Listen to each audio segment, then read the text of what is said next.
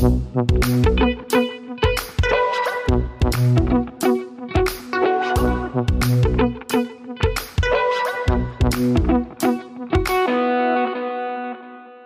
und herzlich willkommen zu einer neuen Folge Praktisch Theoretisch, dem Wissenschaftspodcast aus der Uni Bielefeld, in dem wir uns praktischen Fragen theoretisch und wissenschaftlich nähern. Wie immer mit Stefan. Hallo. Und mit mir, Rebecca. Ja, im Zuge der Corona-Pandemie war ein großes Sorgenthema ja das Homeschooling und Eltern mussten plötzlich ihre Kinder unterrichten, äh, mussten ihnen in vielen Fällen stärker als zuvor bei den Hausaufgaben helfen und so weiter. Und noch stressiger war es dann vermutlich, wenn man als Elternteil so davor saß und plötzlich dachte, was ist das für eine Aufgabe? Warum verstehe ich das nicht? Würde ich die fünfte Klasse nicht nochmal erfolgreich durchlaufen können? Oder woran liegt das? Und ist vielleicht dann doch die Qualität des Lehrmaterials daran schuld. Ähm, und unter anderem zu diesem Thema im weiteren Sinne forscht Michaela Vogt, Professorin für Erziehungswissenschaft mit dem Schwerpunkt Theorie und Geschichte der inklusiven Pädagogik an der Uni Bielefeld. Dann stell dich unseren Zuhörerinnen doch bitte kurz mal selbst vor. Vielen Dank für die Vorstellung erst einmal. War ja schon vieles dabei. Ähm, wichtig ist es, dass mit Blick auf meine Professur ich mir vor allem viele international vergleichende Fragestellungen stelle. Und ähm, da sehe ich das Historische auch als einen wichtigen Teilbereich, weil auch historisch natürlich eine Genese darstellt und mit dem Internationalen zusammen dann auch Gesamtzusammenhänge äh, erklärt.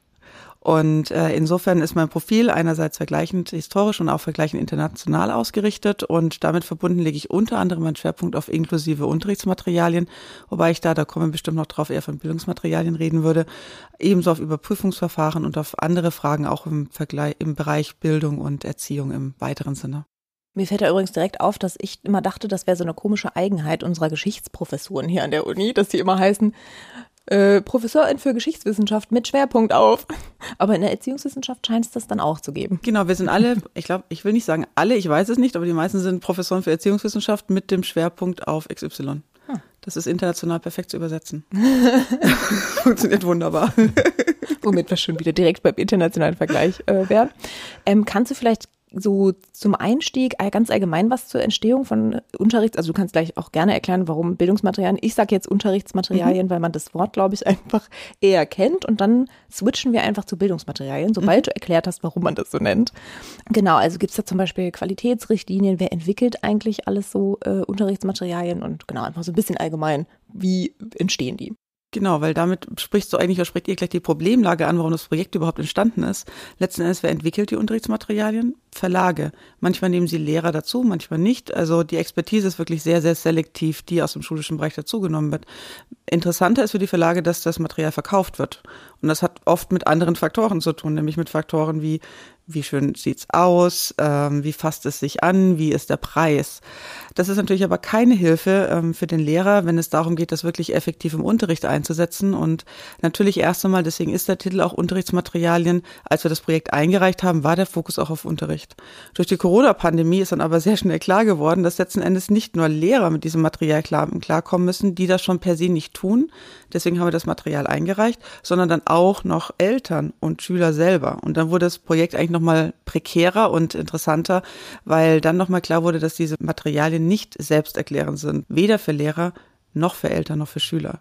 Und deswegen auch die Erweiterung dann zu Bildungsmaterialien hin, weil letzten Endes müssen solche Materialien ja so einsetzbar sein, dass jeder, der damit umgeht, die auch verstehen können muss, auch äh, mit ihnen interagieren können muss. Und da ist ein großes Defizit in Deutschland. Deswegen ist das Projekt auch international vergleichend aufgezogen, weil hier eben nicht die Personen, die mit, mit den Materialien hantieren, so stark in die Entwicklung involviert sind. Und das haben wir uns zum Anlass genommen, dass wir da international gefragt haben, wie ist es in anderen Ländern? In Schweden ist es zum Beispiel anders und dann überlegt haben, wie können wir die Situation verbessern. Da habe ich direkt eine Anekdote und dann eine anschließende Frage dazu, weil ich habe ja Mathe studiert hier auch in Bielefeld oder weiß ich, dass äh, ein Professor in der Mathe-Didaktik, dass er irgendwie einmal im Jahr dann mit, äh, mit einem Verlag zu tun hatte, der eben auf, den, auf, die, auf die Mathefakultät zugekommen ist, um dann eben zu fragen, hey, machen wir das denn gut? Sind das irgendwie gute Matheaufgaben? Was ist so im State of the Art in der Wissenschaft ähm, oder in der Bildungswissenschaft, in der Didaktik? Ähm, und ich dachte dann eigentlich ähm, immer, dass das, äh, dass das so der Weg ist, wie das nun mal funktioniert. Also, dass die Verlage dann quasi immer auf die Universitäten zukommen und dann eine Zusammenarbeit besteht. Aber das hast du ja gerade gesagt, dass das eigentlich nicht so ist. Genau, also wir nennen es hier keine Verlage, aber das machen die Verlage nicht im Durchschnitt leider, auch gerade nicht mit Grundschulmaterialien. Das war ja auch dann wahrscheinlich für höherführende Klassenstufen. Und manchmal sind Wissenschaftler beteiligt. Ähm, manchmal aber auch nicht. Und das Problem ist, der Lehrer weiß das nicht.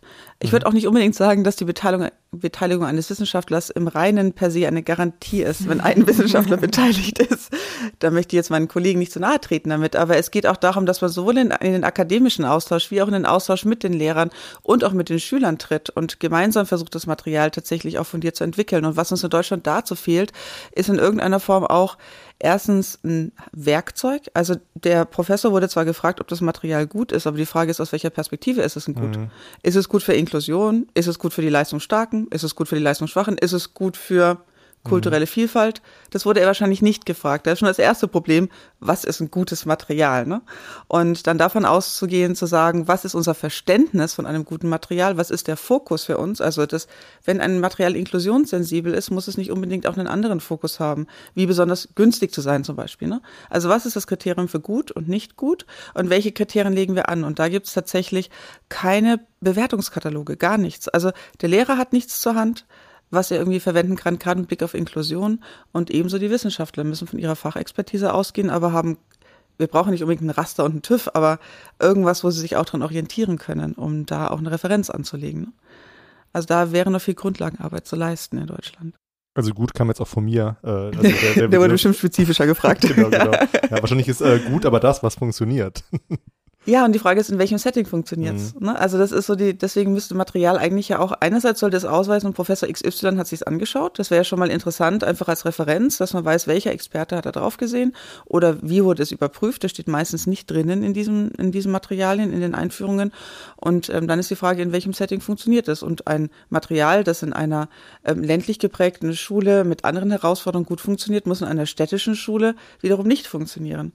Und das ist dann kein Kriterium für gutes oder schlechtes Material, sondern der Offenheit des Materials, also der Konzeption, was die Materialien aber auch gar nicht offenlegen. Das geht ja um die Frage, die du gestellt hast, Rebecca. Also im Aufhänger war jetzt wieder, wieder mal äh, die Corona-Pandemie und inwiefern man mit dem Material gut alleine lernen kann. Ich habe auch einen, ich habe äh, ein Corona-Hobby entwickelt, habe versucht, eine Sprache zu lernen und das Lernmaterial zu der, zu der Sprache, also zu Koreanisch, war dann eben so, dass man es aber in der Gruppe machen muss. Also man konnte mit diesem Buch nicht alleine arbeiten. Das trifft ja eigentlich genau das. Also wahrscheinlich sind viele Schulbücher auch so konzipiert, dass die SchülerInnen damit zu Hause eigentlich gar nicht gut arbeiten können, wenn sie die Aufgaben nicht erklärt bekommen. Das war für mich auch ein bisschen nervig. Ich habe jetzt sehr viel Geld für dieses, weil die Bücher sind ja auch teuer, also diese Lernmaterialien. Dann habe ich dieses Buch gekauft, aber kann damit abseits des Kurses eigentlich gar nicht mehr arbeiten. Ja, und das genau. ist ja ein Problem, was ich, also das ist ja fast, ich, ist ja für mich ist ein Hobby, aber für SchülerInnen ist ja kein Hobby, das Lernen. Genau. Also. Und das wäre aber schön, wenn die sagen würden, ah, Lernen ist mein Hobby. Ja. Lernen ist ein Geschenk, versuche ich meinen Kindern immer zu vermitteln. Das müssen sie noch ein bisschen, braucht noch ein bisschen, bis sie das verstehen. Aber das ist genau das, was du ansprichst. Ne? Wenn ein Unterrichtsmaterial oder ein Lernmaterial zum Beispiel nur für ein Lernsetting gedacht ist, nur in einer Gruppe oder nur über einen Moderator, also über den Lehrer oder einen Experten, der sich weit eingelesen hat. Und das war bei der Corona-Pandemie so. Im Endeffekt haben die Lehrer die wussten, wie sie das Material einsetzen, haben dann Wildblätter rauskopiert, haben die Blätter dann online geladen, dann waren die Arbeitsanweisungen auf anderen Seiten teilweise oder kleingedruckt und keiner der, der Eltern hat es dann verstanden und konnte es nicht mehr anwenden. Und das ist zum Beispiel ein Kriterium, das wir auch aufgenommen haben mit Blick auf die individuelle Adaptivität, also und auch die, die lokale Adaptivität. Also kann sich ein Material an das Umfeld anpassen? Kann das Material in Gruppen und alleine eingesetzt werden? Kann es digital wie in Präsenz eingesetzt werden? Und ich finde mit Blick auf die Corona-Pandemie, auch wenn wir die jetzt ganz oft erwähnen, ist es einfach total klar geworden, dass Material das liefern muss. Ich meine, jetzt gehen die Zahlen wieder hoch. Ich sehe meine Kinder schon in drei Wochen wieder zu Hause sitzen und hoffe, dass Weihnachten schneller kommt, als dass die Zahlen hochgehen. Ne? Und da fehlt einfach auch die Sensibilität oder auch die Offenheit des Materials, dann klar zu ziehen, was es nicht kann. Weil dieses Material hätte sagen müssen, ich kann nur in einer Gruppe eingesetzt werden, nicht alleine. Kauft's bitte nicht, wenn ihr auch alleine mit mir weiterlernen wollt. Ja, das weiß ich jetzt. Spart das Geld. Ähm, Thema, was funktioniert denn eigentlich oder was ist gutes, das sind gute Bildungsmaterialien. Ähm, wird das denn eigentlich evaluiert? Also gibt es da irgendwie auch wieder so eine Frage, gibt es da so Richtlinien, dass man auch wirklich guckt in Schulen, so funktioniert das, mit dem wir arbeiten? Oder ist das dann, wenn halt LehrerInnen besonders irgendwie intrinsisch motiviert sind und sich einfach mal wirklich angucken wollen, wie funktioniert das und dann geben sie ihren Schülerinnen einen Fragebogen? Oder ist das überhaupt ein Thema in Schulen? Ist ja wünschenswert. Ist aber tatsächlich nicht der Fall. Man geht also immer davon aus. war das nicht so. Nee, es ist, genau, es ist lustigerweise, wenn man überlegt, warum scheitert ein Schüler? Wovon geht man aus? Der Schüler scheitert, weil er selber das Material nicht bewältigt hat, weil er selber nicht die nötige Fähigkeit hat, das zu verstehen, was hier vorgelegt wird. Dass der Lehrer mal die Frage stellt, war mein Material schlecht? Hatte Schüler es nicht verstehen können, weil es nicht zu ihm gepasst hat? Diese Frage wird im Regelfall nicht gestellt. Und das ist was, wo wir auch versuchen dran zu arbeiten, dass der Lehrer mit Blick dieses, dieses Fragenkataloges, den wir entwickelt haben, dann da auch sich solche Fragen stellt. Also liegt der Grund vielleicht im Material? Hätte das Material anders konzipiert sein müssen, ist einfach wirklich der Schüler zu doof. Und dazu tendieren wir im heutigen Schulsystem im Generellen, dass wir ein Versagen einer Passung zwischen Schüler und Schulsystem oft auf die Seite des Schülers schieben und nicht auf die Seite des Materials oder gar des Lehrers. Und insofern gibt es deswegen keine bestimmten Kriterienkataloge und auch keine Selbstverpflichtung des Lehrers, dass er Material ähm, überprüft und leider auch nicht, dass er es an den Unterricht anpasst. Weil eigentlich jedes Verlagsmaterial, das man kauft, passt nicht auf die Lernsituation, weil irgendwas nicht abgedeckt ist. Und da kommt ein weiteres Problem hinzu, um es neutral zu formulieren, im Rahmen ihres Studiums in der ersten und zweiten Lehrerbildungsphase lernen die Lehrer auch nicht Materialien selber zu entwickeln. Sie lernen, die anzuwenden, sie lernen das fachwissenschaftliche und didaktische, sie lernen letzten Endes, wie man eine didaktische Unterrichtssituation aufbaut. Sie entwickeln exemplarisch Materialien selber, kriegen dazu ein Feedback. Aber es ist nicht so, dass das ein Inhalt ist, auch des Studiums. Also der Lehrer fühlt sich nicht verpflichtet, dann, wenn er später im Unterricht ist, selber Materialien auch zu erstellen. Das ist deswegen der zweite Schwerpunkt des Projektes, dass wir versuchen, Lehrern einerseits einen Kriterienkatalog zu geben, mit dem sie vorhandene Materialien bewerten können und dann auch versuchen, die Lehrer zu befähigen, über Anleitungen, über ein Prozessmodell, das wir entwickeln, entwickelt haben, auch selber Materialien zu entwickeln oder Teile oder Materialien zu ergänzen, dass sie da auch autonomer in ihrem Handeln werden und sich das auch trauen letzten Endes. Die Abschlussprüfungen werden ja von den Ländern gestellt, soweit ich weiß. Kann man dann nicht sagen, okay, man, ähm, man fertigt das Material an anhand dieser Abschlussprüfung, weil das, was in den, im Material vorkommen muss, muss ja den Prüfungen auch gerecht werden. Wäre das, wär das nicht so eine Richtlinie, an der man sich erhalten könnte oder wie, wie ist das damit? Also wird das überhaupt, wird das überhaupt abgeprüft? Kannst du die Frage nochmal stellen? Ich glaube, ich habe die nicht richtig hm. kapiert. Also man könnte die Frage an das Material stellen, bereitet das gut auf die Prüfungen vor? Weil das ist ja letztendlich das, was die SchülerInnen auch interessiert. Oder was, äh, was eigentlich das Ziel äh, von der Schule sein sollte, erstmal die Prüfung zu bewältigen. Also du meinst jetzt, ob quasi nicht nur Inhalte, so nach dem Motto, okay, wir müssen jetzt wissen, was in Madame Bovary passiert, sondern auch so ein bisschen. Ja, nur wenn Madame Bovary halt in den Abschlussprüfungen vorkommt. ja, ja, genau. Aber ich meine jetzt das mal so als, als Beispiel oder quasi noch mehr Kriterien als das, weil das wäre ja erstmal ein inhaltliches Kriterium, ne? Also ob du meinst, ob es Anforderungen gibt, so nach dem Motto, so Erwartungshorizont oder was müssen die dann können, was müssen die wissen? Nee, dein, deine Frage ging ja vorhin dahin, ähm, dass du gefragt hast, äh, gibt es denn da irgendwie so, so einen Kriterienkatalog oder kann man irgendwie gucken, ähm, ob, ob, ob Material quasi irgendwelche Voraussetzungen oder Bedingungen erfüllt. Und könnte man nicht sagen, und dann, dann, hast, dann hast du gesagt, äh, Michaela, dass es schwierig ist, eben so einheitliche Bedingungen zu formulieren, weil es ja, weil es ja eben verschiedenste SchülerInnen gibt, verschiedenste Settings. Aber könnte man nicht sagen, dass ein, dass ein, eine von diesen Bedingungen eben wäre, dass man die Prüfungen schafft, dass man auf die Prüfung vorbereitet mhm. wird, was ja schon eigentlich vielleicht eine Hilfe wäre, Material zu entwickeln. Ähm. Das ist ein gutes, eine guter Ansatz. Ähm, das haben wir in diesem Prozessmodell haben wir das drin, dass wir sagen, der Ursprung der Überlegungen eines Inhaltes ist, was sind die curricularen Anforderungen, also mhm. die Prüfungsanforderungen, kombiniert damit, was sind die individuellen Anforderungen. Weil letzten Endes auf eine Prüfung vorzubereiten heißt, sich den Stoff bewusst zu sein, der am Ende vermittelt worden werden soll und aber auch zu wissen, was sind meine individuellen Voraussetzungen, um mir diesen, mhm. dieses Wissen anzueignen. Und da hat nicht jeder Schüler den gleichen Lernweg oder die gleichen Fähigkeiten, sich ein Material in gleicher Form anzueignen.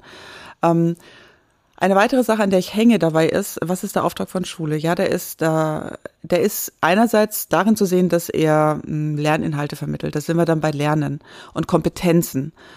Andererseits hänge ich dann immer so ein bisschen, ist nicht auch die Aufgabe der Schule zu bilden. Und Bildung ist dann wiederum was anderes, weil Bildung heißt auch die Schüler, das könnte das Material auch erschaffen, zu einer Fragehaltung weiterzutreiben. Mhm. Das heißt, nicht nur das zu lernen, was abgeprüft wird, sondern ein Interesse zu entwickeln, auch anderes lernen zu wollen. Und da auch selbstgesteuert sich zu befähigen, Wissensinhalte zu erschließen.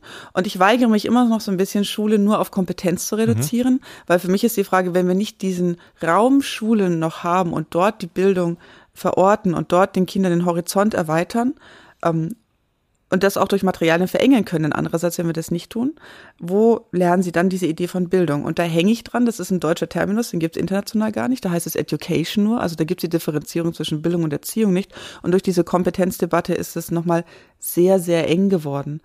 Das soll erreicht werden auf dem und dem Niveau. Und vielleicht komme ich dann 20 Jahren hin, dass ich sage, das ist okay, lass die Schule das machen und nichts anderes. Noch bin ich idealistisch und hoffe, dass wir da noch ein bisschen weitergehen können. Ähm, ich habe nochmal zum Thema Flexibilität und Offenheit eine Nachfrage, die jetzt ähm, also vor allem auf mein Nichtwissen ähm, sich bezieht oder beziehungsweise zurückgeht.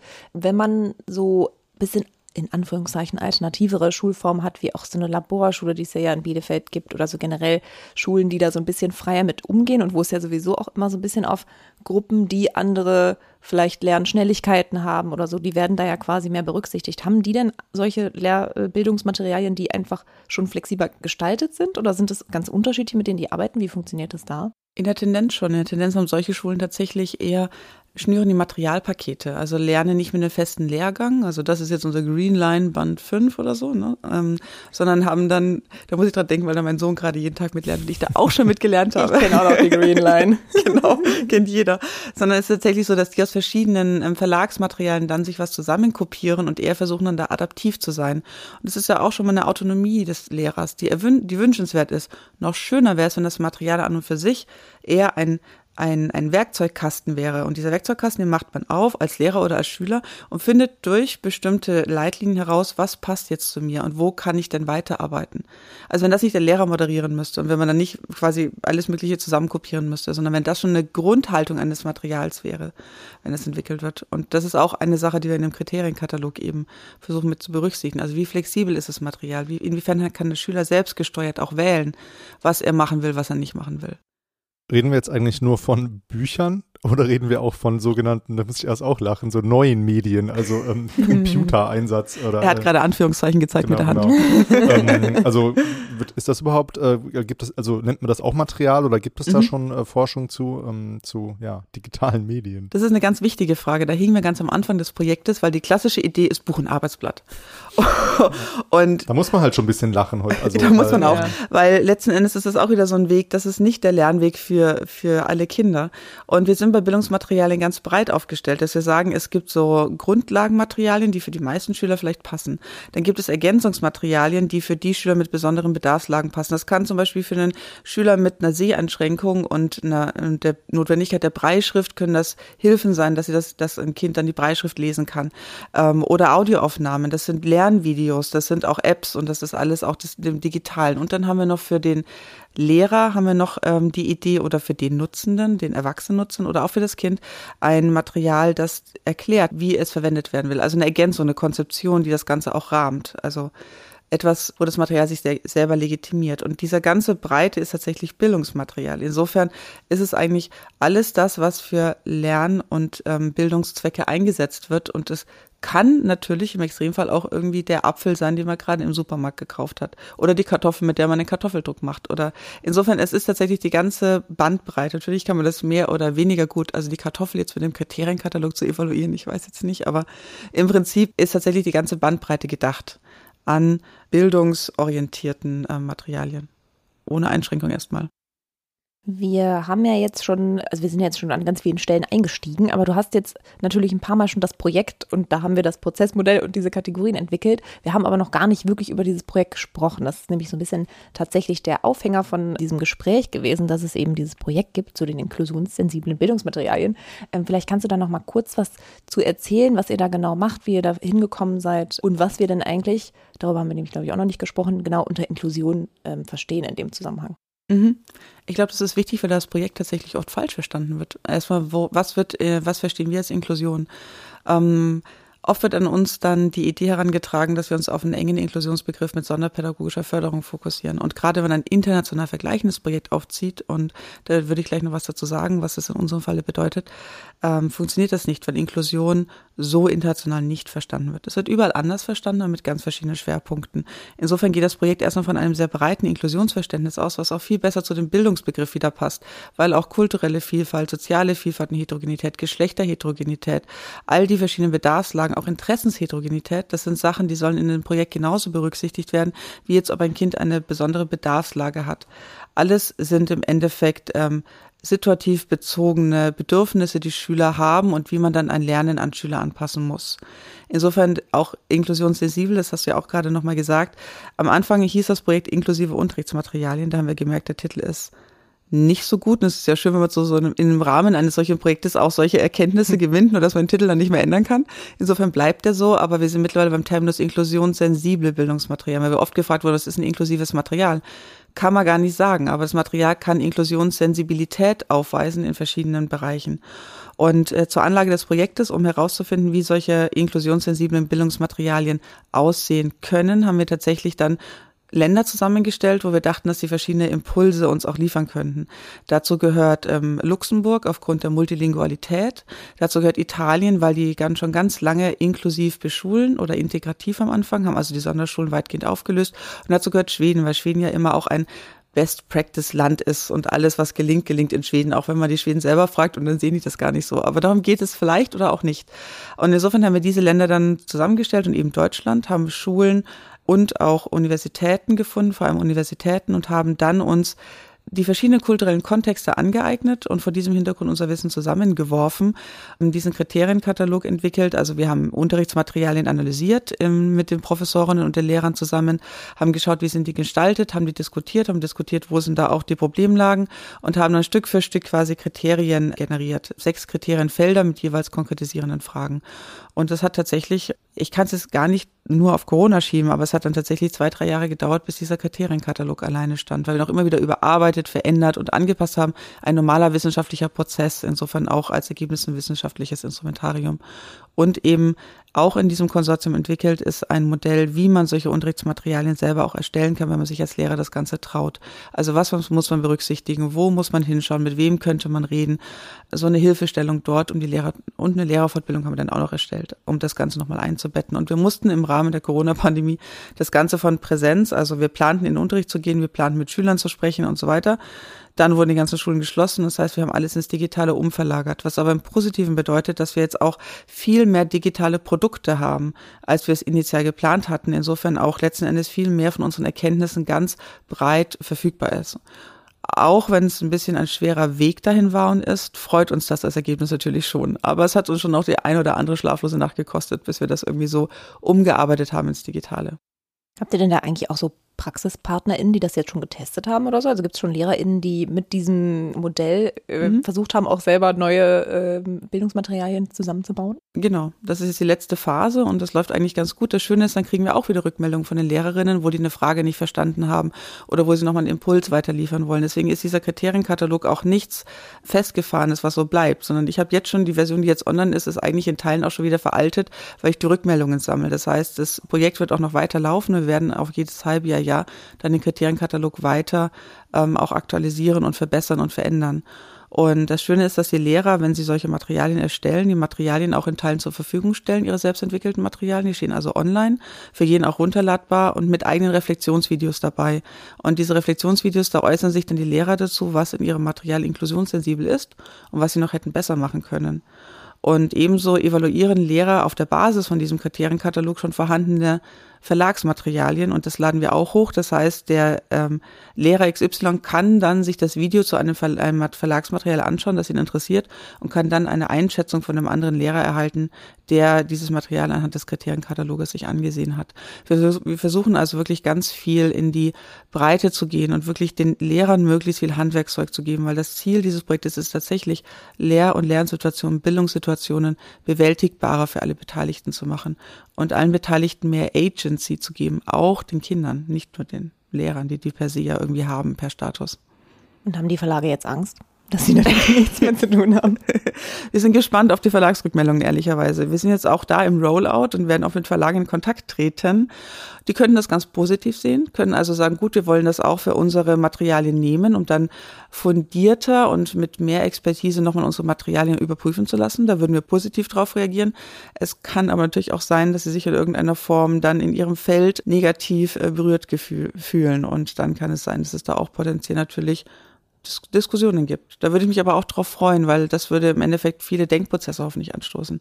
Die Frage ist mal, wie viele Ressourcen haben Verlage und äh, wie viel Motivation haben sie, jenseits des schon gängigen und gewohnten zu investieren? Ich, ich bin immer noch äh, bei den neuen Medien, also bei den, ähm, bei dem Weg von Arbeitsblatt und, und Schulbuch, was wir eben so früher kennen. Kann es denn sein, also sind jetzt wahrscheinlich wieder mehrere Fragen, müssen wir aufpassen, dass wir nicht wieder so doppelt Fragen stellen. Ich probiere alle zu beantworten. Okay, okay. ähm, kann es denn sein, dass die Verlage auch ein bisschen an diesen klassischen Unterrichtsmaterial hängen, weil es eben Verlage sind, die noch eben sehr an diesen, an diesen klassischen Medien eben auch hängen.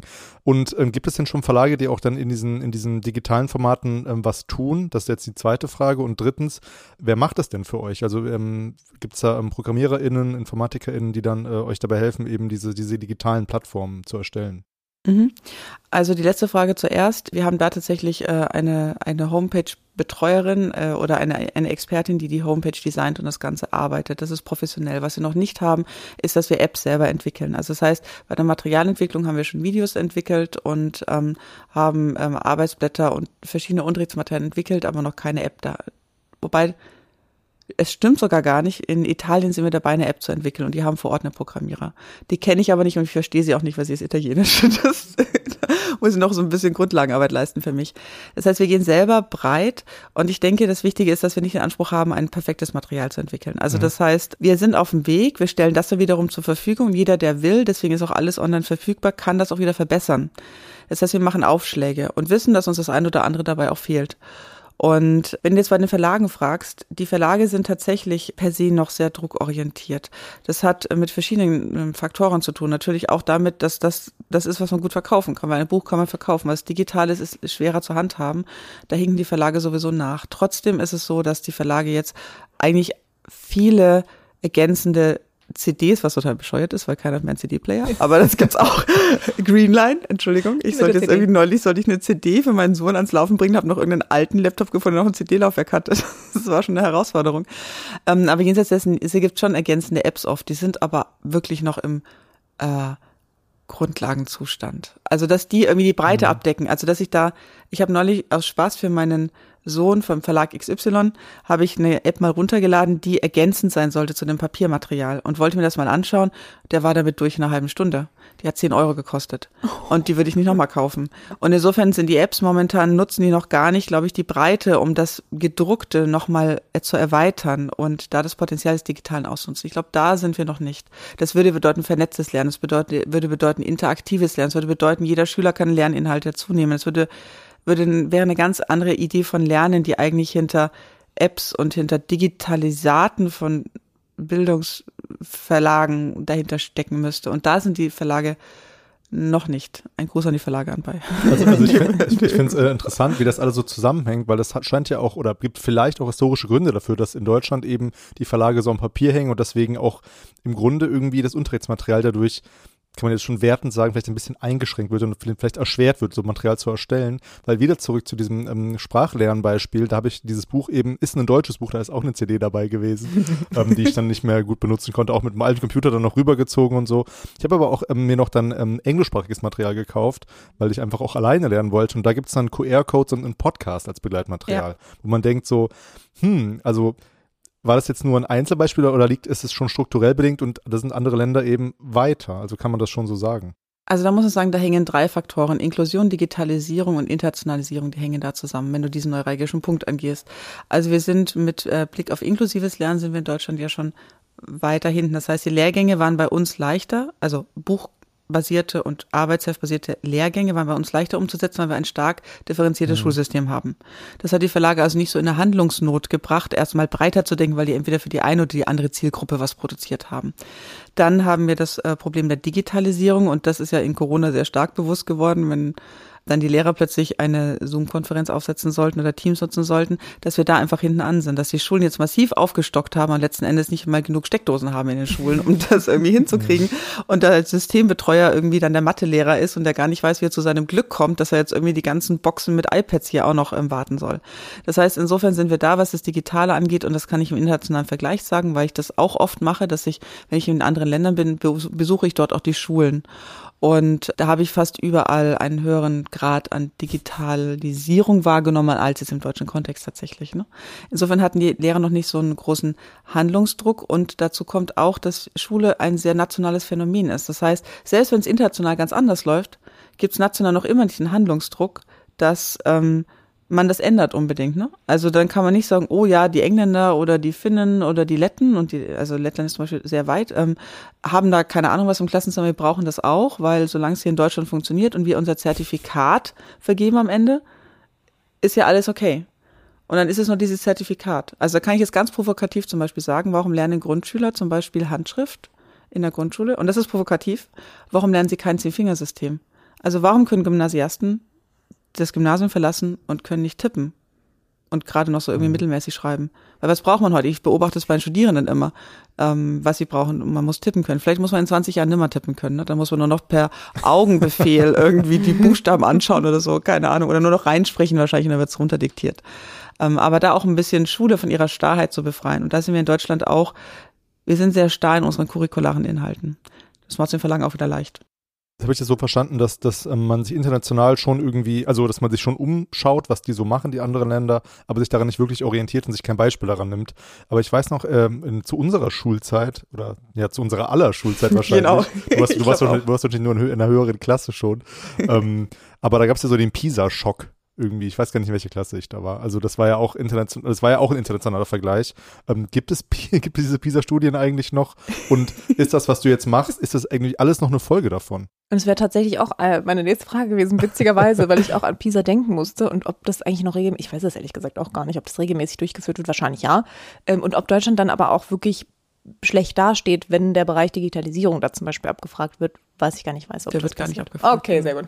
Der gut ist äh, der, also Pisa gibt's noch und wir sind ja alle die Pisa-Schock traumatisiert. Wir waren alle, glaube ich, in der Zeit in der Schule und genau, dann war so, genau. oh, ihr seid alle schlecht.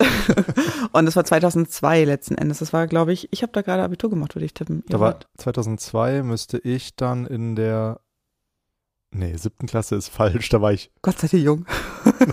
muss ich mal rechnen, da war ich 15. Elf, nee. Ich habe 2005 Abi gemacht. Hast du Pisa mitgeschrieben? Ähm, Weil 15 war die erste, das ist ja die, für die 15-Jährigen. Das heißt, du könntest dann das tatsächlich mal auch den Test mitgeschrieben haben. Nee, habe ich nicht. Hast du nicht? 15, Wurdest du rausgenommen, weil du aber, mit, so gut warst. Aber mit 15 ist man in der, doch in der siebten Klasse, klar, so. Keine Was, eine Zehnte? Nee, mit, stimmt, stimmt. Ich war mit 15 in der 10. Klasse. ja, ich hoffe. Okay. Wir haben ja alles zwischen 7 und 10. Klasse mit 15. Wir rechnen das alle danach in Ruhe ja, 15, aus. 15, ja gut, nee, klar, ja. Ja. ja, irgendwie so. Also insofern, es gibt PISA noch. PISA wurde aber mittlerweile sehr stark kritisiert, weil ähm, PISA ähm, so ein bisschen zum Hintergrundwissen als zum Beispiel, also Daniel Trüler forscht da ganz viel und auch andere vergleichende Bildungsforscher. Sehr interessant, es sind ganz viele Mechanismen dahinter. Also erstmal eine Westernization, das heißt, wo kommen die ganzen Fragen her, wo kommen die Kriterien her, was wird abgeprüft? Und das waren sehr stark amerikanisch orientierte Fragestellungen erstmal. Das hat man am Anfang erstmal alles so hingenommen, man hat sich testen lassen, man ist abgesoffen. Das war ja dann die erste Runde und man war schockiert, Pisa-Schock.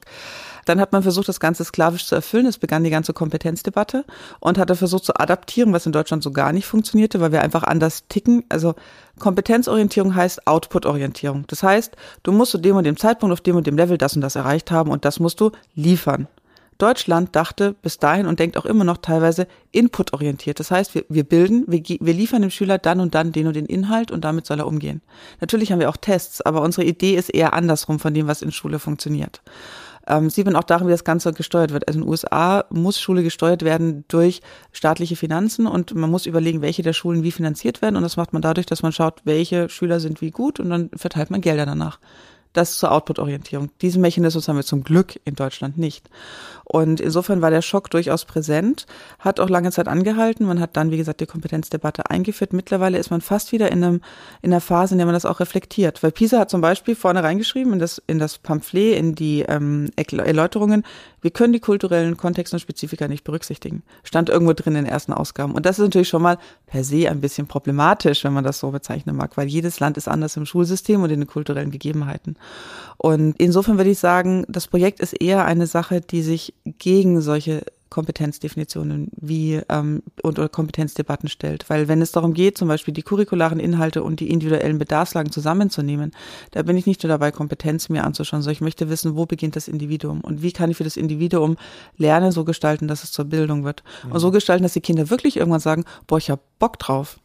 Und das wäre ja das, was man sich ja auch wünscht. Ich weiß, es ist illusorisch, aber das man, würde man sich ja auch wünschen letzten Endes, dass man da hinkommt. Und deswegen auch inklusionssensibel. Wenn nämlich die Bedarfslagen der Schüler nicht berücksichtigt werden, haben sie erst recht keine Lust, mit dem Material zu hantieren. Also ich kann nur ein Beispiel nennen, das kennen alle meiner, einer meiner ähm, SHKs, WHKs ist Muslim vom Glauben her.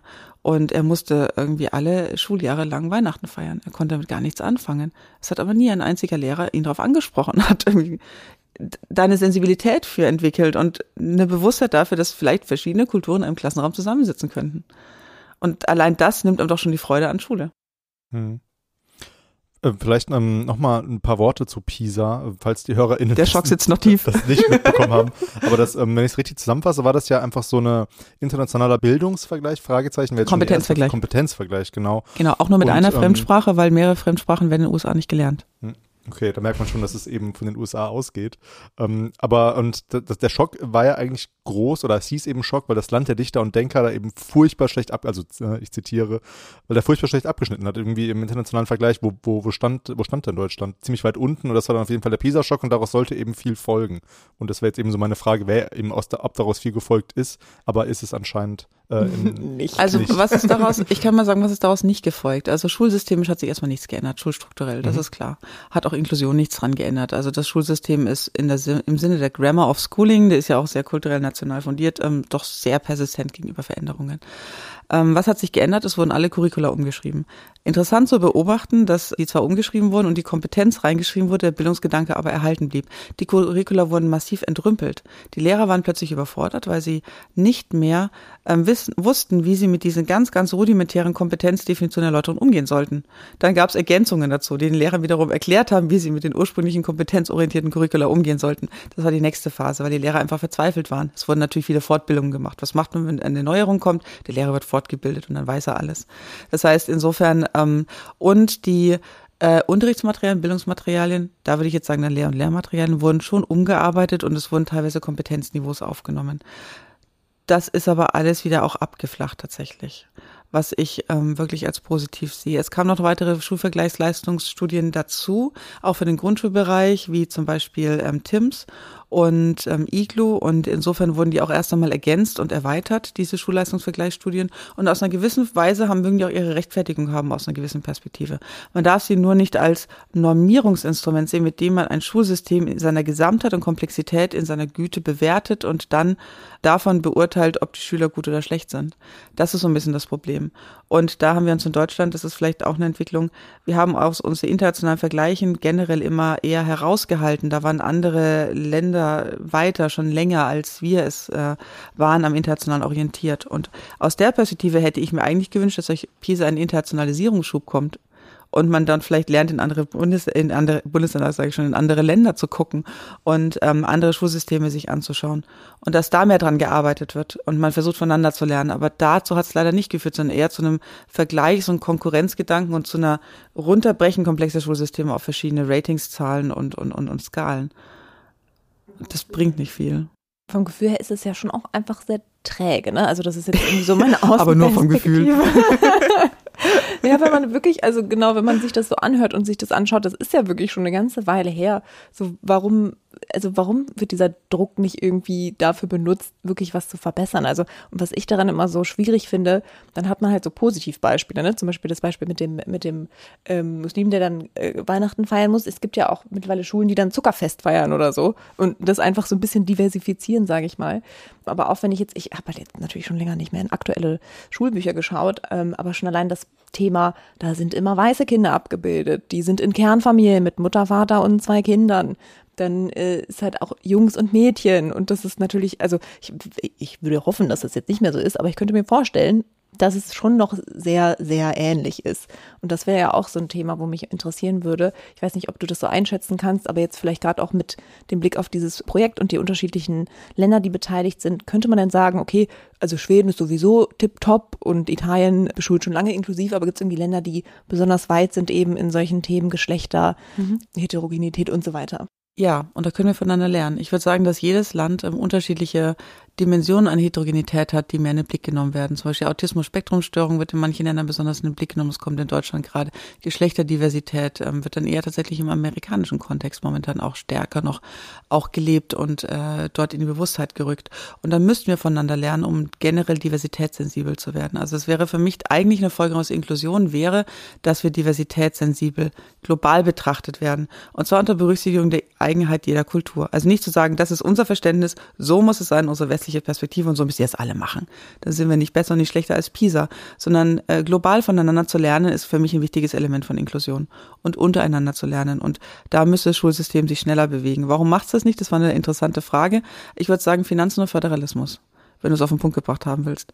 Und die Leuchtturmbeispiele sind oft auch nur ein Verdeckungsmechanismus, um dann anhand dieser Leuchtturmbeispiele zu zeigen, es kann ja funktionieren, aber die breite Masse nicht ändern zu müssen.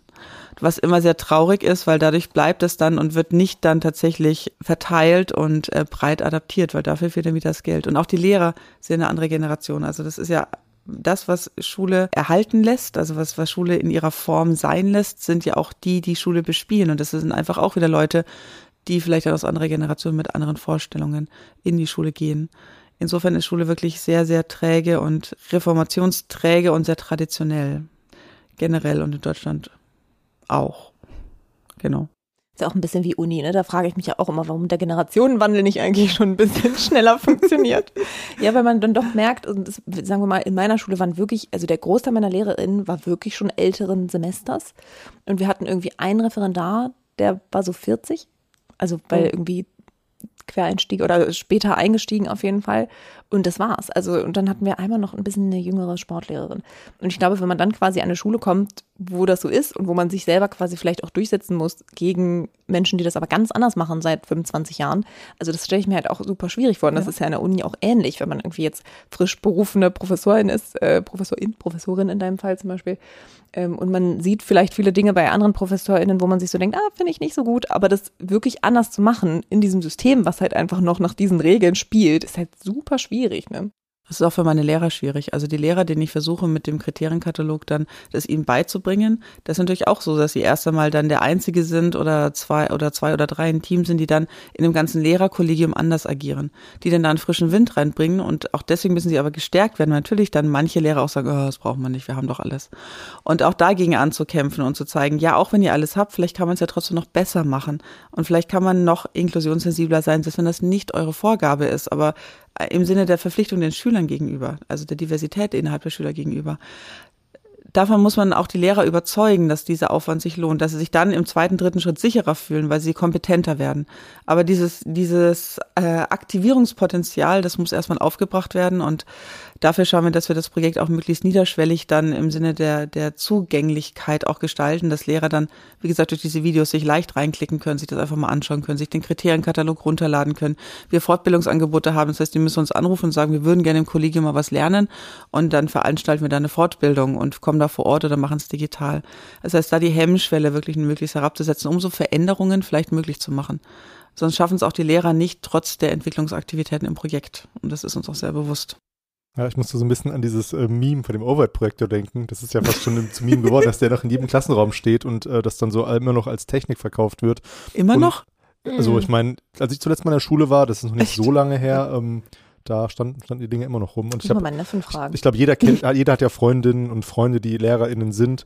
Ähm, und da gibt es immer wieder diese lustigen Horror-Stories. Also ich habe auch, auch gehört, dass, ähm, dass eben diese, diese, diese, ähm, diese Schulung oder diese Fortbildung, die du gerade erwähnt hast, die es dann irgendwie geben sollte, weil die es ja geben muss, wenn man jetzt dann denkt, dass, dass die LehrerInnen ja auch immer mehr mit Technik umgehen müssen. Aber die, gerade die älteren KollegInnen wehren sich dann halt dagegen. Das sind jetzt, sind jetzt natürlich sehr, ist natürlich jetzt sehr aus, ähm, aus meinem Umfeld geprägt, weil ich das erzählt bekommen habe. Ich weiß nicht, ob das, ob das jetzt repräsentativ ist, aber ich kann mir dann auch vorstellen, dass es, dass es ja auch einfach schwierig ist, also oder dass die LehrerInnen sich dann auch nicht unbedingt mehr Arbeit aufbürden wollen, wenn du jetzt auf den Mathe-Lehrer erwähnt hast, der da irgendwie der, der, der Digitalmanager oder so noch ist. Genau, der Systemadministrator. genau. ähm, so, ähm, da hängen ja einfach so viele Sachen ineinander, auch wenn, wenn, wenn, auch wenn die, wenn die Verlage kein Interesse daran haben, irgendwie sich zu ändern, greift das ja auch wieder ineinander, okay, dann, dann sagen die LehrerInnen wieder, ja, aber das, das Buch ist ja so, wie es halt ist und so weiter. Also es ist ja, also wenn ich das jetzt, wenn ich mir das jetzt so aufdrösel, ist es halt unglaublich komplex und ähm, ich glaube, gerade dieses das Arbeitspensum ist halt auch, auch noch ein weiteres Problem. Also das ist einfach ja. auch, ähm, auch einfach ähm, gemacht. Irgendwer muss es ja auch machen. Also genau. ähm, ja.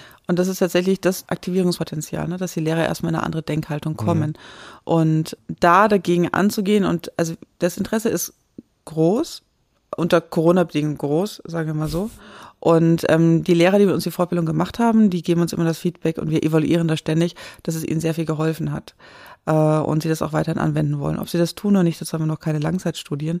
Und insofern ist die Frage, wie weit der Kreis ist, mit dem wir das Projekt erreichen.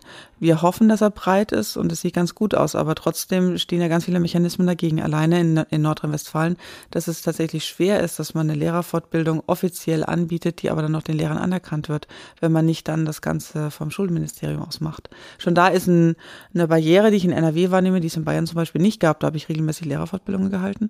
Zwischen dem akademischen und dem schulpraktischen, die ich eigentlich schwierig finde, genau um solche, das ist ja Theorietransferwissen, wenn wir hier bei theoretisch praktisch sind, wir machen ja genau das, wir holen Erkenntnisse und Fragen aus der Praxis, wir bearbeiten die theoretisch und nehmen aber auch im Sinne der partizipativen Forschung Lehrer dazu, sind also mit Praktikern und alle sitzen zusammen einem Tisch und wir tragen das wieder zurück in die Praxis und wollen es dann wieder in der Theorie weiter durchdenken, verbessern. Also wir haben diese ständige Wechseln zwischen den Ebenen. Sogar die Kinder sind dabei, dass wir die auch fragen und dass wir für die auch einen, einen Fragebogen entwickelt haben, wie die die Materialien selber bewerten können, weil die sollen die nutzen.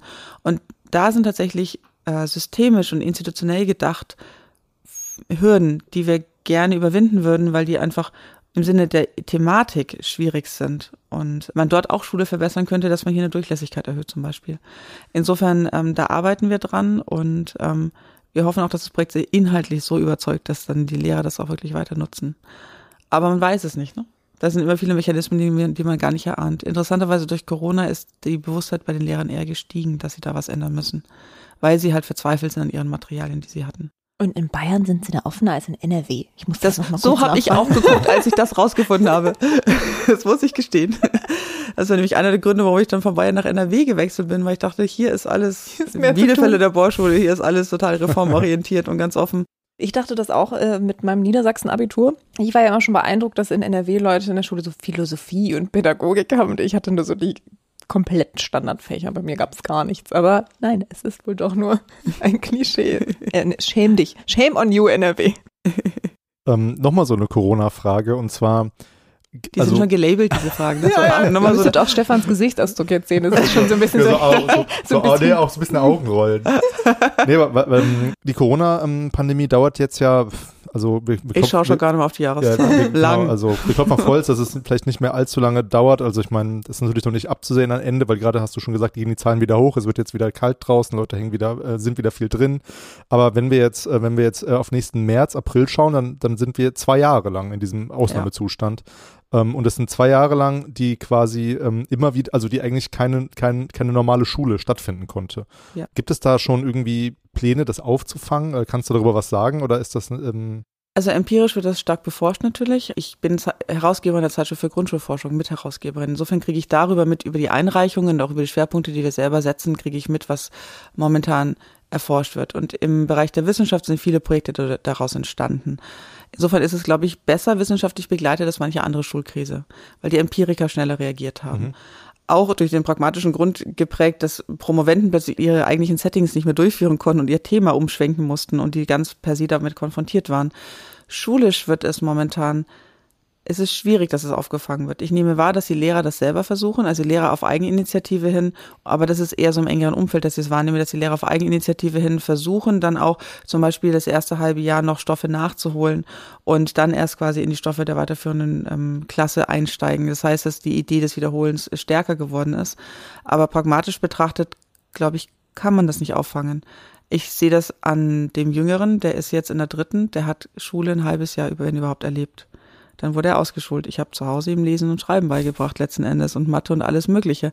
Und jetzt hockt er plötzlich da und ist dann wieder in einem geregelten Schulunterricht mit dritter Klasse, das heißt Anforderungen Richtung, wo geht's dann hin nach der vierten hm. und soll dann plötzlich dort in dem Setting ohne den, den Support, was er bisher dann zu Hause erhalten hatte, anders lernen können. Und das ist schwer auffangbar. Auch das Klassengemeinschaften, das Soziale, also wenn es wieder um Inklusion geht, das sind keine eingespielten Klassengemeinschaften. Die haben das überhaupt nicht gelernt. Die kannten ihre Klassenkameraden quasi gar nicht, außer als digitale Männchen. Das heißt, da sind viele Prozesse nachgelagert, die eigentlich in der ersten Klasse, in der dafür Raum wäre, dass man sich sozial findet, dass man sich als Schüler entwickelt. Das machen jetzt in der dritten Klasse parallel zu den Anforderungen, mal plötzlich Noten zu kriegen. Und der größere, der war direkt beim Übergang davon, beim Übertritt davon betroffen. Also ich bin hier so die prekäre Mutter mit den beiden Kindern, die das wirklich so mitgemacht hat. Und der hat das Übergangszeugnis ähm, ohne jeden Form des Präsenzunterrichts gemacht und ähm, ist dementsprechend auch natürlich nicht so vorbereitet aufs Gymnasium, wie es ein anderer wäre. Ne? Das ist nicht auffangbar, muss ich ehrlich sagen. Also nicht in einem Jahr. Vielleicht dann über die Dauer der Schullaufzeit hinweg. Aber ich denke, dass wir das wir tolerant umgehen müssen. Was ja die Frage nach Bildung und Erziehung stellt, ehrlicherweise. Mhm. Vielleicht haben die ja ganz viel anderes gelernt, was aber Bildung mhm. ist. Die können jetzt alle digital umgehen. Die können jetzt, die sind in ihrem iPad sind jetzt fit. Genau, die können locker Zoom-Konferenzen, wenn ich sage, ja, kontaktiere mal deinen Klassenkameraden, dann sagt der Ältere jetzt, ja, per Teams, per WhatsApp oder per keine Ahnung was. Das hätte der vor, das hätte der, wenn er irgendwie fünf Jahre früher geboren wäre, hätte er es nicht gesagt. Also vielleicht ist unter den Bildungsaspekten auch viel dazugekommen. Aber darüber zu reflektieren, soweit sind wir auch noch nicht. Wir sehen erstmal, die Defizite und die sind schon da auf alle Fälle. Das sagen auch die empirischen Studien, dass ja. es nicht aufgefangen werden konnte. Ich glaube, selbst die also ich habe öfter mal gehört, jetzt sowohl, es sind interessanterweise ähnliche Faktoren, auch in Seminaren und in Schule, über die irgendwie nachgedacht wird. Also auch dieses Thema, die sind gar keine Klassengemeinschaft. So, wir waren jetzt halt auch, haben unsere studentischen mhm. Übernahmemenschen aus dem Oktober gesehen und die haben auch gesagt, so, die kennen sich halt nicht. Und das ist wirklich ja. was anderes, als wenn man mit seinem Seminar da zusammensitzt. Das ist halt, auch wenn die natürlich viel älter sind und das eine andere Herausforderung ist, ist es natürlich trotzdem ein ähnliches Problem, dass man einfach diesen Gemeinschaftsraum nicht hat und dass, dass man halt irgendwie versuchen muss, diesen Raum ins Digitale Digitale zu verlegen. Und ich glaube zum Beispiel für, für schüchterne Kinder habe ich schon oft gehört, ist es ganz gut, dass sie sich irgendwie eher trauen, als Kachel vielleicht was zu sagen. Aber ich war ganz, ganz schüchtern in der Grundschule, habe mich nie getraut, mich zu melden. Deswegen finde ich das ein spannendes Thema. Ob ich das dann vielleicht mich mehr getraut hätte oder so. Also vielleicht sind das sogar positive Faktoren. Und ich würde das auch. Ich glaube, alles in allem ist es halt. Ich würde es, genau, ich würde es, ich würde die Corona-Pandemie nicht ähm, als, als negativ sehen. Ich würde sagen, Pisa-Schock war ein Schock, der hat uns zum Denken gebracht. Corona hat uns erstmal zum Denken gebracht, auch zum Handeln gezwungen. Das war noch anders als jetzt beim Pisa-Schock. Da konnten wir handeln, aber wir hatten so ein bisschen unsere eigene Zeit noch, mhm. weil die Schule nicht kollabiert ist parallel. Manche Gruppen, genau wie, wie du sagst, manche Gruppen und manche Schüler mit manchen Bedarfslagen sind besser im Home Schooling klargekommen. Das muss man klar artikulieren. Wir haben andere Problemlagen, wie das zum Beispiel sozial stärkere Familien, die konnten das abpuffern und sozial schwächere eben nicht. Das heißt, wir haben im Endeffekt ist die Bildungsschere ist nochmal aufgegangen. Mhm. Also letzten Endes ist, ist, ist die Differenz nochmal größer geworden. Und das ist eher das Problem, dass manche Gruppen noch schneller abgehängt wurden. Ich würde generell digitales Lernen nicht verteufeln. Ich würde auch nicht sagen, dass jedes Kind, wenn es um Bildung geht, dass jedes Kind zwingend in einem unterrichtlichen Setting die ganze Zeit lernen und sich bilden muss. Ich denke, es ist auch eine Frage der Adaptivität. Wo, wenn, wenn die Aufgabe eines Staates ist, einen Schüler zu bilden und ihn als erwachsenen, entwickelten Menschen in die Gesellschaft zu entlassen, das ist ja auch die Idee des Moratoriums, wo die Schüler sich hinentwickeln sollen, dann ist eigentlich die erste Frage des Staates, wie mache ich das? Und er hat sich viele Jahre auf die Institution Schule festgelegt das ist entstanden Ende des ähm, 19. Jahrhunderts, Anfang des 20. Jahrhunderts durch die breite Einführung Schulpflicht, dann Weimarer ähm, Verfassung, dann eben Grundschule für alle und so weiter. Da ist es eingeführt worden. Seitdem war die Idee, jeder Schüler muss eine Schule durchlaufen haben. Vielleicht hat die Corona-Pandemie uns auch dahin gebracht zu fragen, jeder Schüler muss gebildet werden und als gebildeter Bürger in, die, in der Gesellschaft agieren können. Ist der Weg nur Schule? die Institution oder gibt es nicht andere Wege der Bildung, die dann inklusionssensibler sind? Und vielleicht auch da weiterzudenken. Ich glaube nicht, dass wir das schaffen in unserem Schulsystem, dafür sind wir zu tradiert. Aber das würde ich mir wünschen, dass dadurch auch der Horizont gezwungen weit gemacht wird. Und nicht nur die Probleme und die Fehlstellen zu sehen, wo wir auch in dem Projekt versuchen, uns dagegen auch zu stemmen und dort letzten Endes auch Impulse zu geben, dass wir diesen mit den Problemen umgehen, sondern auch zu denken, was sind die Dinge, die wir daraus gelernt haben über Schule und Bildung. Das ist ja auch wieder das Thema so Individualisierung, ne, was du auch schon mal angesprochen hast.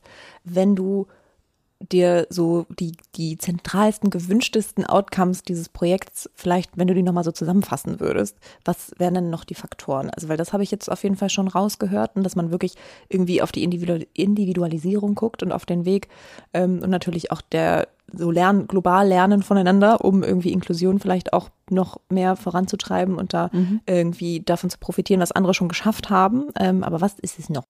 Auf jeden Fall einen bewussteren Umgang der für Lernen Verantwortlichen mit der Diversität der Schüler. Und der Bewusstheit dafür, dass gelingende Lernprozesse und Bildungsprozesse kontextabhängig sind. Und dazu gehört auch ein Material. Das heißt, dass es eben das, das gute Material nicht geben kann, sondern dass es auch davon abhängig ist, welcher Schüler mit welchem Material hantiert. Ich würde mir auch wünschen, dass vor allem Schüler auch mehr Selbstbewusstsein entwickeln, um mit Materialien kritisch umzugehen. Das ist eine der Fragen im Katalog ist, hat der Schüler die Möglichkeit, das Material begründet abzulehnen? Und die Frage finde ich wichtig. Ich finde wichtig, dass ein Schüler sagen muss, das Material ist Mist. Und da das ist, wie oft haben wir sinnlos Mandalas in der Schule ausgemalt, weil wir schon mit irgendwas fertig waren? Und wie viel Lust hat uns das gemacht und wie sehr hat uns die Bock auf irgendwelche anderen Kunstprojekte weggenommen. Oder diese Matheaufgaben, die in Büchern drin sind, wo dann ähm, in diesem Blockweise immer die gleichen genau. Sachen abgefragt werden. Immer so Addition, aber jetzt 80 Mal oder genau. so. Das, reine, äh, reine ABM, was versteht jeder Schüler. Und ja. dann, dass wir da sagen können, Leute, ist immer so doof dass der Schüler das wirklich mal sagen kann und dann das auch argumentieren kann. Im Idealfall, dass sogar den Materialentwickler zurückmeldet und sagt, das ist so nicht adäquat, da fehlt mir das und das. Und auch die, Be die Bewusstheit, dass Lehrer, Eltern und Schüler, also alle, die mit Materialien in Kontakt kommen, dass sie damit kompetent umgehen müssen, aber dass die auch gefragt werden müssen. Und das ist ja momentan auch nicht der Fall. Also selektiv, aber nicht im Generellen. Also dass alle, die davon betroffen sind, im Sinne der Partizipation auch bei solchen Entwicklungs- und Reflexionsprozessen eingeschlossen und mitgedacht werden. Das wären so ein bisschen Wünsche jenseits der Internationalisierung und einer äh, generell gesteigerten Inklusionssensibilität bis hin vielleicht zur Verbesserung von Lern und Bildung. Aber das wünscht sich ja jeder, der in der Schulforschung irgendwas macht. Bei dem Thema kann man auch nicht anders, als es immer wieder auf sich selbst zu beziehen. Ja. Wenn man nämlich was kritisiert, dann galt man halt immer als sehr schwierig und ich zitiere, zickig. Das wurde mir dann nämlich immer nachgesagt, wenn ich gewagt habe, irgendwie bestimmte Herangehensweisen im Unterricht ähm, Lehrerinnen gegenüber zu äh, kritisieren. Das war nämlich immer die Reaktion. Also ich habe da nicht ein einziges Mal in meinem Schulleben irgendwie erlebt, dass jemand gesagt hat, naja, okay, und warum denkst du das denn? So, warum hast, was, was ist gerade die Schwierigkeit oder warum findest du das nicht gut oder so? Also dafür ist ja gar kein Raum, weil ne, man versucht ja sein, seine Stunde einfach durchzuziehen und das ist jetzt gar nicht nur unbedingt ein Vorwurf an LehrerInnen, aber es ist halt so das System. Ähm, und das war schon sehr frustrierend, muss ich sagen. also, ja. ja. Genau. Ich habe das Gegenbeispiel einmal erlebt, weil ich hatte meinen Mathelehrer im, im Mathe-Grundkurs und der hat Wahrscheinlichkeitsrechnung nicht verstanden. Ich bin verzweifelt. Der wusste einfach nicht, was es ist. Und ich bin irgendwann zu ihm hin und gesagt, ich will Ihnen jetzt nicht zu nahe treten, aber Sie haben das selber nicht verstanden. Können Sie sich bitte darin einarbeiten und dann eine Nachhilfestunde für die machen, die es auch nicht verstanden haben? Und er hat mich ernst genommen. Und das war für mich total toll. Ich war auch höflich, also ich, ich war nicht irgendwie, ähm, und er hat mich nicht als zickig empfunden. Äh, sicherlich warst du auch nicht zickig, aber das ist dann das, wie Lehrer oft reagieren. Und er hat wirklich nachgedacht, hat sich hingesetzt, hat den Stoff für sich selber durchdrungen und hat ihn dann allen erklärt. Und das hat mich total beeindruckt, dass eine Schülerstimme was zählt. Mhm. Und das ist das, was wir eigentlich wir sollen doch handlungsfähig sein und wir sollen doch wissen, dass unser, unsere Stimme als Objekt eine Rolle spielt, als Individuum. Das sollen wir doch auch eine Demokratie lernen. Wir sollen doch wissen, dass jede Stimme zählt. Und wenn wir im Unterricht so erzogen werden, dass unsere Stimme nicht zählt, weil wir nicht zu den Vorgaben passen, dann ist ja schon mal irgendwo ein Problem da. Und da würde ich mir wünschen, dass da mehr Sensibilität dafür auch entsteht, dass man zusammen Dinge verbessert. Lehrer und Schüler im Sinne von jeden ernst zu nehmen. Ich habe auch noch eine Anekdote zu, ähm, zur, mal los. Ein Freund von mir hat äh, Referendariat in der Grundschule gemacht und die Aufgabe war, dass man so eine Art Pizza oder Kuchen hat und die in vier Teile teilt aber die gleichfarbigen Teile waren irgendwie nebeneinander oder nicht nebeneinander. Also die Wahrscheinlichkeit, dass man eines von diesen Teilen gezogen hat, war jeweils also ein mhm. halb, ne, weil es waren ja eben, also es war eben schwarz und weiß irgendwie sowas geordnet. Also es wurde in zwei Teile geteilt und es war eben, könnt ihr euch vorstellen, das muss ich selber gucken, ob man das, ob man das in dem Podcast gut erklären kann. Es war einfach eine, es war einfach eine, eine, eine Scheibe. Schwarz-weiß, schwarz-weiß. Genau, schwarz-weiß, genau. schwarz-weiß, aber in vier Teilen, so dass ja. zwei Teile jeweils schwarz, zwei Teile jeweils weiß waren. Ja, und die gegenüberliegenden waren entweder weiß oder schwarz. Genau, genau. Und das war natürlich die Wahrscheinlichkeit, dass man eins davon bekommen hat, war ein Viertel oder 25 Prozent, dass man eins davon gezogen hat oder, oder darauf gedreht wurde. Und dann hat eine pfiffige Schülerin gefragt, ob sich die Wahrscheinlichkeit denn ändert, wenn man jetzt die Teile anders anordnet, also zum Beispiel nebeneinander macht. Und die Lehrerin wusste es nicht. Also die konnte es dann auch nicht mehr beantworten. Deswegen scheint es schwierig zu sein, Wahrscheinlichkeitsrechnung. Und das fand ich dann, also, ich weiß gar nicht, was daraus jetzt, was daraus jetzt folgert, aber auf jeden Fall fand ich, ist, ist, ist, eine, ist eine ziemlich lustige Anekdote. Ich würde sagen, die Wahrscheinlichkeit ist 50-50, weil ja zwei schwarze und zwei weiße dabei sind, mhm. außer man kann die unterscheiden. Aber ähm, Ich glaube, du sprichst was Wichtiges an. Ich finde, ein Lehrer muss nicht alles hab, hab wissen. Ich den, habe ich denselben Fehler gemacht. Da Aber erst du, hast du wisst ihr gesagt, aber dann das- bist das du müssen zu wir 25 rausschneiden. Nein, das ist lustig. Aber erst hast du einen halb gesagt, aber dann bist du zu 25 Prozent zurückgekehrt. Aber das Schlimme ist ja, dass ich, Mathe, dass ich ja auch Mathe studiert habe. Sie müssen gerade seine Ersetzung Nein, aber es stimmt ja auch, dass 25 Prozent du ein Stück nimmst, sozusagen. Aber zwei davon sind immer nur gleich. Zwei davon sind ja gleich. Das ist dann wieder die Frage, so, Frage, das Gleiche oder, dasselbe ziehen? Das war Genau. einfach ein Verlagsfehler, weil der hat die Farben so gewählt, dass es in der Originalkolorierung waren das vier Farben und in der Kopie waren es nur noch zwei Genau. Farben, ne? Das ist eigentlich so ein. Klassiker. Nein, aber ich glaube, das Wichtige ist, was du dabei sagst, ein Lehrer muss nicht alles wissen. Ich finde das ganz wichtig, dass auch ein Lehrer ist letztendlich ein Mediator, jemand, der Lerninhalte vermittelt, der aber gerade unter Fragen der Digitalisierung auch sagen kann, boah Leute, das weiß ich nicht, schaut es selber nach, ich schaue es für euch nach und wir reden da morgen weiter drüber. Oder lass uns mal einen Break machen und lass uns mal alle da recherchieren. Macht man als Dozentin ja auch oft genug. Ja, Das- Ja, das- deswegen was- sage ich ja, genau. das sind ja ganz oft dieselben Themen wie in der Uni. So. Das finde ich nämlich auch ganz wichtig, dass man lernt ja in der Uni einfach zu reden und einfach zu antworten, auch wenn man gar nicht auf die Frage antwortet. Und ich finde das ganz tödlich und das ist Das ist aber tatsächlich dasselbe. Problem. Nein, aber stimmt. Und insofern da auch Agency, ne? Das heißt, den Kindern zurückspiegeln, ich weiß nicht alles und wir lernen zusammen. Ich sage das auch in meinen Seminaren in der Uni immer, ich lerne von Ihnen und Sie lernen von mir. Es ist kein einseitiger Prozess und ich lerne aus jedem Seminar was. Und auch Grundschüler stellen schon total kluge und coole Fragen, von denen man total viel lernen kann. Und das auch als Lehrer als Impuls zu nehmen, das ist auch so eine Form von Agency und auch Autonomie und auch Authentizität. Also auch in der Lehrerrolle, ne? Da könnte der Kriterienkatalog auch hinführen, wenn die Lehrer sich dann auch darüber selber reflektieren würden, ist aber nicht der Fokus des Kriterienkatalogs, ist aber verbunden mit der Lehrerpersönlichkeit auch eine spannende Frage natürlich. Ja, das war doch ein schönes Schlusswort, aber noch nicht ganz Schluss, denn wir haben noch eine ähm, berühmt-berüchtigte Frage ähm, zum Ende. Ähm, was hast du denn zuletzt gelesen? In welchem Medium? Kannst du das darfst du dir selbst aussuchen. Wie du möchtest. Letzten Endes habe ich mir, das, ich bin gestern in der Deutschen Bahn stecken geblieben, nee, vorgestern am Samstag, und J.K. Rowling publiziert unter einem Pseudonym, publiziert sie Kriminalromane. Und weil ich doppelt so lange in der Bahn saß wie geplant, habe ich mir in meinem Kindle tatsächlich den ersten ihrer Kriminalromane runtergeladen, englischsprachig, und habe den begonnen zu lesen. Und sie heißt Gail Braith oder, oder so? Ja, irgendein, genau, ich kann mir den Namen wirklich nicht Weil, merken. auch nicht. Da, da, Ich hab den auch schon mehrfach auch noch eine, vergessen. eine Anekdote, weil ich, wir haben am Wochenende haben wir Trivial Pursuit gespielt äh, auf, auf der ähm, Nintendo Switch Ach, und ich da wollte kam gerade sagen, wie Retro, und, aber da- nein, und da nicht. kam genau diese Frage, nämlich Echt? wie heißt äh, wie, Das wie heißt äh, Pseudonym. das Pseudonym von J.K. Rowling? Oh, da müsst ihr jetzt mal mein Handy zucken und in Wikipedia ähm, ja, ich nachschauen. meine, es ne? war irgendwie so in die Richtung Gail Braith oder irgendwie Ja, Wir so. schreiben euch das Ja, natürlich genau. in die Shownotes Ähm, und kannst es denn empfehlen. Ja, bis dahin, wo ich hingekommen bin, war es ganz gut. Also ganz Okay. interessant. Ich war einfach neugierig, weil meine Kinder lesen Harry Potter gerade und ich wollte wissen, ob sie dann auch den Stil an Erwachsene anpasst und das im Englischsprachigen auch entsprechend niveauvoll ist. Fand's ganz interessant, genau. Sonst als letztes, was ich gelesen habe, natürlich Corona-News, was denn sonst? Um das nochmal aufzugreifen, das Thema. Damit schließen wir den Bogen. Wunderbar. Ähm, vielen, vielen Dank, dass du bei uns warst und mit uns über dieses Thema gesprochen hat, äh, hast. Wir verlinken euch alles, auch die Links zu dem Projekt und so, in den Show Notes. Wenn Leute sich jetzt in dieses Thema noch ein bisschen einlesen möchten, abgesehen natürlich von den Links zu dem Projekt, äh, die wir euch in die Show Notes packen, hast du da irgendwie noch einen Lektüre? Ich kann den Artikel noch, der ist auch online, also sind tatsächlich Ja. alle Artikel online.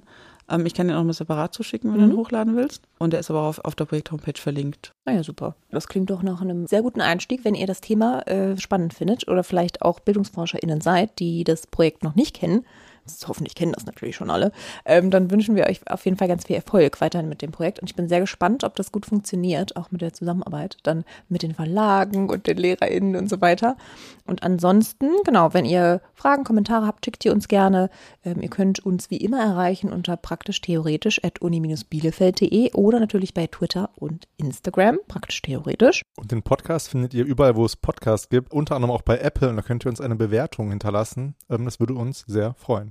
Genau, mal ein paar neue Sterne. Wir haben nämlich eigentlich gar nicht so wenige, aber wir haben, glaube ich, jetzt schon mal länger. Aber es könnten mehr sein. Genau, also immer her damit. ja, und in diesem Sinne, bis zum nächsten Mal. Viel Spaß beim Hören. Sage ich immer genau. zum Ende, aber ihr Ja. habt es jetzt ja schon gehört.